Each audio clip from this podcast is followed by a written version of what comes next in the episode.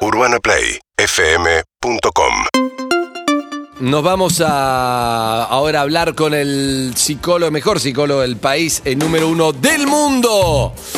Mundial. Si el mundo lo escuchara, Sí. estaríamos en otro momento de la humanidad. Habría paz, no habría pandemia. Buenos días, Gabriel Rolón. ¿Cómo le va, compañero? Como dice usted.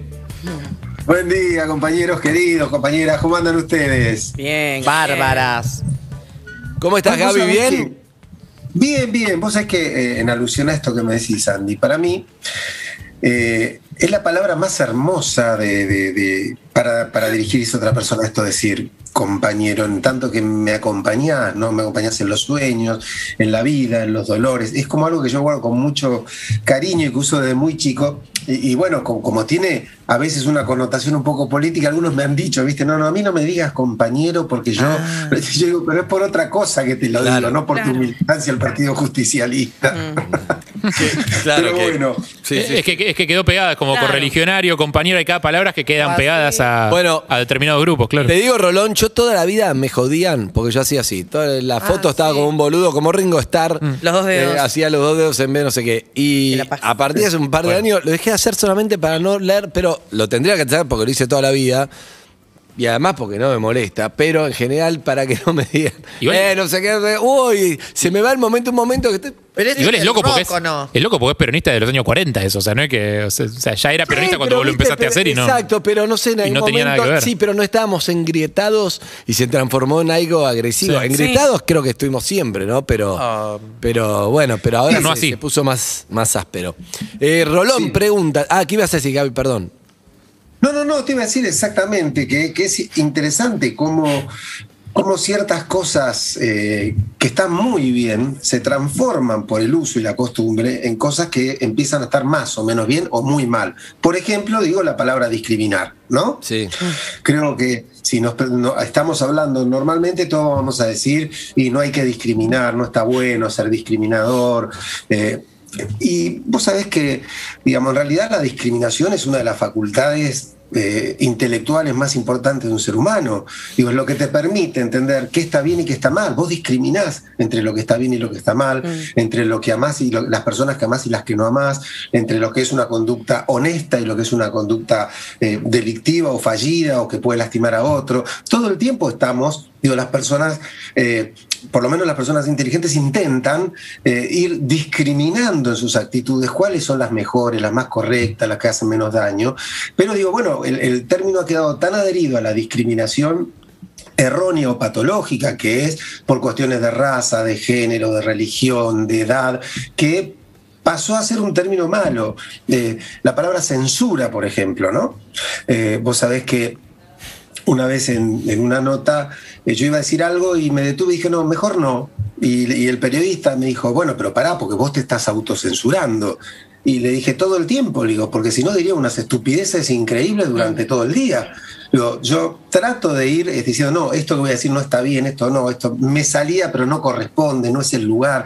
Digo, y lo- son palabras que se han ido adhiriendo a usos y costumbres que transforman lo que podía ser una idea noble o compleja en un símbolo de algo que está bien, que está mal o que te da una pertenencia. Entiendo. O sea, vos haces la B de Ringo y este, te gritan eh, peruca, este, no sé, devolver los planes. Digo, no importa qué, digo, pero, pero se adhieren y se apropian de cosas que en principio tienen un sentido que es mucho más interesante de entender que esta, esta mera creencia de que las cosas son como este, No. alguien decide que son. Y además que uno no, no tiene que dejarse llevar por la opinión de otro, pero no sé, simplemente a veces dices es que me dio fiasca, no tengo más ganas de explicar. Pero te voy a cambiar de tema a algo más relevante e importante, ¿sí? Estoy demasiado pilas para la pregunta que te voy a hacer. Voy a, voy a cambiar el tono, porque viste, la Baja. tenés como. Baja un poquito. "Eh, Rolón, ¿qué es, ¿Qué es la depresión? ¿Qué es la muerte? No, no da, no da, claro. Por favor, Andrés, un Venía poco más de- abajo. Venía la columna, venía el momento de Lisi y sí. Está anotando todo en su tablet, ojo, ¿eh? Voy a. Guarda ahí. Mira el color. anotando todo, sí. Mira el color del cielo y después pregúntale a Ro. Ok. No, pero está, está saliendo el sol, Jaime. Pero, ¿sabes carajo. qué? Yo soy un optimista y vos estoy cansado de que veas el vaso vacío. Eh, Gaby, Yo no veo ni el la vaso. pregunta que te hago es lo siguiente. Tiene que ver con... eh, le pasó a un amigo, ¿sí? Eh, de verdad le pasó a un amigo y tiene que ver con... Yo siento que lo que le pasa es... Se le murió alguien muy cercano y siento que le da como una culpa ser feliz. De- Para, para tirarte un resumen, ¿me entendés? O sea, lo veo Sí. como eh, negativo, todo, por momentos va bien, porque esto ya fue hace un par de años, pero en realidad, eh, charlando, por supuesto, y con cosas que me contó que, que habló en terapia, mm, identifiqué un poco como que en realidad le da culpa porque, claro, como esta persona cercana no está, es como que él no, no termina de... No, no, no se lo permite y no sé cómo se resuelve eso y si tiene un sentido esto que te digo. Sí, claro, tiene un sentido y un sentido muy profundo, Andy. Eh, Vos sabés que la, la pérdida de un ser querido nos deja muchas veces en una situación culpógena.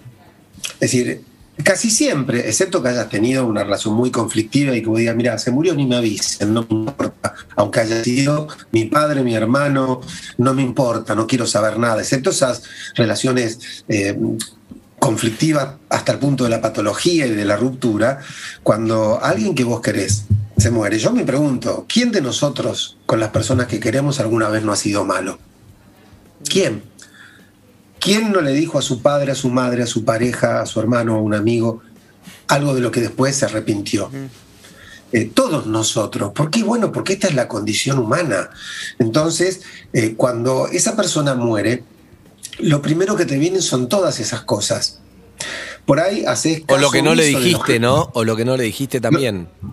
Claro, bueno, lo que no le dijiste, lo que le dijiste mal, lo que no hiciste, lo que podrías haber hecho mejor. Digo, por ahí hasta tuviste un buen gesto, dijiste, mira, estaba mal y le llevé este, esto a su casa porque sabía que necesitaba y después decís, pero yo le podría haber llevado más. No importa, hasta los buenos gestos parecen pocos.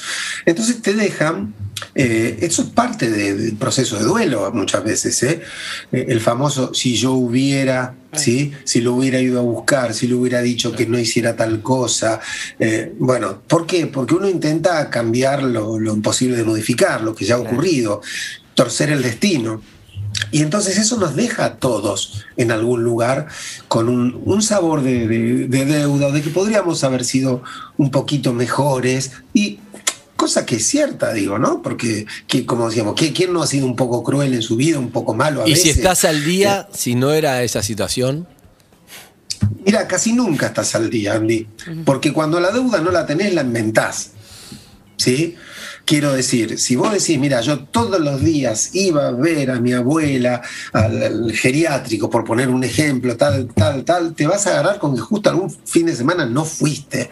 O que fu- ibas todos los días, pero no estuviste en ese momento exacto. O que estuviste en ese momento, pero podrías haber ido más horas. O sea, es decir, hay, hay una cuestión que Pero forma yo, parte del proceso. yo me refiero a, yo me refiero, perdón, a, la- que por ahí le da culpa ser feliz porque vos no, te puedes permitir ser feliz teniendo en cuenta que estás con esa carga de ese duelo, que esa persona tan querida no está. Entonces, no sé, le podría pasar a Lizzie que, le digo a Lizzie que nos contó mucha- muchas veces, pero parece tenerlo resuelto. Pero si no es como, vos no te podés permitir Claro. de reírte, Sí. disfrutar todo, porque tu mamá no está. Entonces parece que es una falta de respeto hacia tu mamá. No, y ¿Entendés lo que te también, digo? este, también pasa ¿Te que pasó? la estás pasando. A mí, con respecto a eso de los duelos, yo me castigo bastante que esos últimos cuatro días antes que mi vieja fallezca yo no estuve. Y entonces pienso y cada vez que estoy, me pasa algo muy bueno.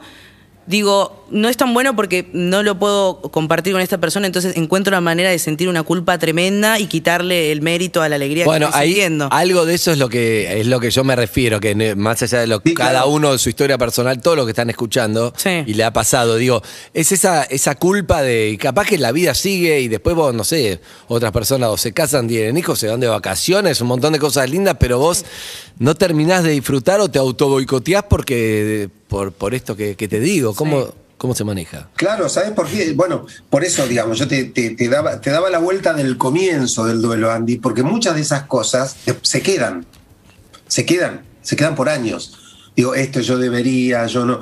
Suponete lo, lo que decía Eve, decía, esos últimos cuatro días, no sé, Eve, cuánto hace que murió tu mamá. Eh, Tres años. Es más, te lo pregunto. Sí, ¿Cuánto? dos, dos años y medio, tres en noviembre. Bueno, Por eso, tres años van a ser que murió la mamá y, y cada tanto le viene ese pensamiento y esa sensación culpógena y es probable que dentro de 10 y 15 o 15 años cada tanto le venga también. Y sabes qué? Eh, eso es, como una voz interior, Andy, que cuando vos estás siendo feliz, te pregunta desde, desde dentro de vos mismo, ¿con qué derecho sos feliz después de esto? Eso, De lo que- eso, qué mierda esa Sí. voz. Es la de los o sobrevivientes, ¿con ¿no? qué derecho- o- sí, o cómo podés ser feliz este, mientras tu, tu papá o tu mamá está enterrado, o cómo podés después de esa muerte, cómo, hay algo, porque bueno, tiene, tiene que ver con, con lo, lo difícil que es para un ser humano permitirse la felicidad. La felicidad es un concepto extremadamente complejo, ¿por qué? Porque no es lo natural, digamos, el ser humano nada es natural, todo es cultural, pero quiero decir, no, no te sale natural fácilmente la felicidad. Y tenés que trabajar mucho, tenés que entender que hay que hacer un gran esfuerzo por no quedar pegado a lo que no se tiene o a lo que se ha perdido, que tenés que hacer un gran esfuerzo para perdonarte ciertas cosas o perdonar a los demás por algunas cuestiones que han ocurrido, como esta, o sea, a veces va a tener que perdonar en algún momento, pero de verdad no haber estado en esos cuatro días, Sí, por- porque si no, de- va a ser siempre ese. Le, le va a traer siempre esa mirada crítica que es. eh, ah, claro, sí, y, y sos feliz. O sea, estás, estás en pareja, estás, te- que la pasaste hermoso, tuviste sexo, Claro. estás de viaje. Divino, ¿no? Como Sí. si no hubieras hecho eso. Y entonces, esa parte de nosotros, eh, el ser humano vive en una profunda ambivalencia, Andy, entre voces que lo atraviesan y permitir que guíe tu vida, la voz que te, que te indica o que te abre el camino para que trabajes para la felicidad, es muy complejo. Y entonces... ¿Cómo eh, la callo? Esa que no me deja. Y que me dice, ah, ¿vas a reírte? ¿Cómo te vas a reír Bueno. si, si no está tu mamá o tu papá? ¿No es una falta de respeto? ¿Cómo vas a ser feliz? Bueno, Entonces, por lo general el, tra- el trabajo de duelo un poco hace eso, ¿no? O sea, se instala en un lugar como para que vos puedas este, ir acallando esas voces, por lo menos de un modo demasiado permanente. Ahora, eh, hay momentos donde eso se te puede volver realmente sintomático. ¿Qué quiero decir? Que te enfermas. Claro. Es decir, cuando vos decís, mira, no disfruta de nada. Y suponete, y hay, hay, hay casos que son muy, muy drásticos. O sea, vos podés decir, bueno, mira, se quedó con una deuda con, con la madre, con el padre, pero vos pensá en alguien que se le murió un hijo, por ejemplo. Yo he trabajado con muchas personas en esa situación. No sabés la cantidad de veces que, que he escuchado él, yo no me puedo permitir ser feliz. Claro. Yo no puedo ser feliz después de esto que me pasó. ¿Cómo puedo ser feliz este, en el cumpleaños? Mira, se lo decía a, un- a una paciente que se negaba a ir a la fiesta en la que su hijo se recibía en la secundaria, este, a agasajarlo porque había terminado, porque hacía dos años en un accidente había muerto su hija y no le había podido festejar los 15, ¿no? Y ella me decía, ¿cómo voy a ir a la fiesta de mi hijo si no pude estar en la fiesta de mi hija? Claro. ¿Sí? ¿Qué le dice Mirá, Rolón ahí? Lo, lo primero que, que tenés que trabajar es eh, e- el hecho de que, bueno, seamos crueles, le dije. Perdiste una hija. ¿Querés perder un hijo? No, no te basta con el dolor de no haber estado en la fiesta de tu hija porque no se pudo. También querés sufrir por no estar en la de tu hijo. Y lo que es peor, le dije, tu hija no estuvo porque no pudo tu hijo va a estar en esa fiesta y va a mirar un lugar y vos no vas a estar. ¿vos te parece que el vínculo que querés tener con él a futuro merece esta ausencia solo porque a vos te da culpa lo que no se pudo? Entonces empezás a trabajar. Ah, le diste vuelta a la culpa. O sea, ahora, ahora siente ¿Cómo? culpa de no ir. Le diste, le diste vuelta a la culpa, ahora tiene culpa de no ir. En realidad lo que le, le demostré es que si no ibas, ibas a sentir Claro, culpable. obvio, sí, sí, sí, sí. sí. Tengo, tengo una pregunta. Gabriel. Decir, Eh, ¿Existe Sí. la, la culpa por anticipación? Te ilustro con un ejemplo. O sea, acá estamos hablando de la culpa que puede sentir Eve por algo que ya pasó y ella no hizo. Eh, es algo que se puede Sí. trabajar, se puede duelar, ella puede cambiar de posición subjetiva con respecto a eso y eventualmente tramitarlo más allá de las consecuencias que pueda tener. Eh, a mí me pasa, por ejemplo, que me da culpa por cosas que todavía no pasaron. O sea, siento que voy a sentir culpa eventualmente. ¿Qué pasa? Por ejemplo, tengo que ir a visitar a mi abuela Y la verdad es que puede, me puede dar fiaca. O sea, o tengo ganas de dormir la siesta, estoy cansado, no tengo ganas. Eh, es todo un esfuerzo también ir porque ella no escucha y hay que como prestarle mucha atención, hay que ponerle mucho el cuerpo. Me da un poco de fiaca a veces, que es una sensación muy corpórea y muy presente, muy de ahora. Y lo, y lo primero que me Sí. empiezo a castigar es como va a llegar un momento en el que vas a pensar en que ese día eh, que te quedaste durmiendo la siesta en vez de ir a ver a tu abuela y vas a sentir culpa. Pero para mí, para mí eso no, no es culpa, es sino que vos sabés que tenés que ir a verla porque tu abuela no es eterna. Claro. Y entonces, para que después no te sientas un pelotudo que no fuiste. Pero sé que me voy a sentir no culpable culpa. más adelante, digamos. No, pero en vez de sentirte tema. culpable, vos sabés que tenés que ir. Pero a veces sé- hay que obligarse, porque no. Sí. Me parece que es eso, ¿no, Rolón? Sí, claro, porque además eh, lo que Harry plantea también es una capacidad este, maravillosa que tiene el ser humano cuando, cuando la usa con inteligencia, que es la de anticipar las consecuencias que van a tener nuestras decisiones. Eso es. ¿sí? Quiero decir, cuando viene alguien llorando y te dice, mira, mi pareja me descubrió con alguien, estoy destrozado, se me cayó el, hogar, se me cayó la vida, yo no puedo, puedo entender, o sea, la, la pregunta este, es siempre, bueno, ¿y usted no anticipó que esto podía pasar? ¿Sí? Cuando alguien, al revés, y, nunca desde un punto de vista moral, porque yo soy psicoanalista, no sacerdote, lo, cada quien que haga con su sexualidad lo que, lo que quiera, este, pero sí lo que tenemos que saber que lo que hagamos este, va a tener consecuencias. Cuando alguien me dice estoy saliendo así, yo a veces lo- le pongo en el universo, bueno, ¿estás seguro de que esta es tu decisión, de que este es tu deseo? ¿Cuáles son las consecuencias posibles de esto si esto se supiera? ¿Es un acuerdo que tenés con tu pareja? ¿No va a pasar nada? ¿Te vas a tener que, o sea, vamos a evaluar todo el escenario posible para que vos tomes una decisión que tenga que ver con lo que decías para tu vida? Porque si lo que vos me decís que decías para tu vida es envejecer al lado de esta persona en un hogar así, ¿sabes qué? Estás tomando decisiones que están poniendo en riesgo lo que vos me decís que decías para tu vida. Si lo que vos decías para tu vida, mira, yo quiero vivir a full cada momento, no me interesa lo que pase después, porque para mí la vida es esto, listo, adelante con, con los faroles. Pero me parece que esa capacidad este, de anticipar las consecuencias de una decisión y a partir de ahí recién decidir, tiene que ver con lo que llamamos madurez, Andy. Digo, la diferencia entre un adulto y un chico a veces está dado por esto. El adulto puede anticipar las consecuencias de sus actitudes. ¿Viste cuando dice, bueno, chico, no se dio cuenta?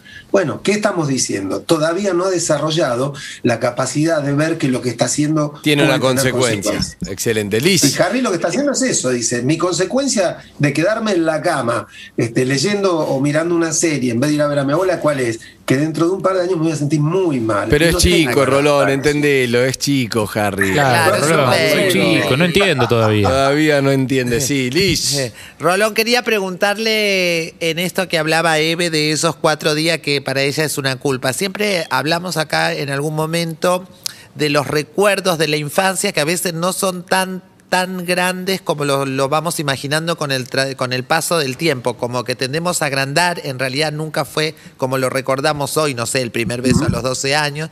Y en este caso, en la culpa, puede pasar lo mismo porque esos cuatro días yo pienso que al año de que no está su mamá son importantes y le generan culpa, pero si ella no puede perdonar o no puede sanar esto, esto dentro de 10 años tiene un montón de condimento extra como ese recuerdo de la infancia que hablamos en otras ocasiones y, y terminan siendo como los últimos, los únicos cuatro días prácticamente que fueron los que la Sí. mataron, por Claro, que borra lo otro. que borra todo lo lindo, eso. le queda solo Claro. esos cuatro días.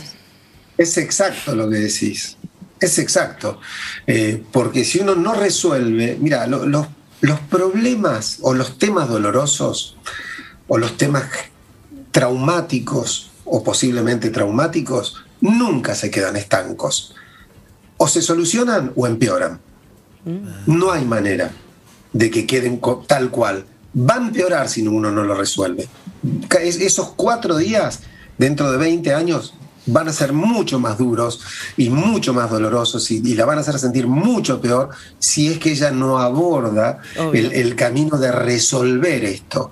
Que a lo mejor puede ser quedarse con un qué macana me mandé. La verdad me hubiera gustado y pagaré el precio de que me perdí esos cuatro días, pero yo no, no he sido, porque a veces el la culpable de esta, de esta muerte, eh, a veces Esto pasa, ¿sabes que actuamos? Voy a poner un ejemplo muy burdo.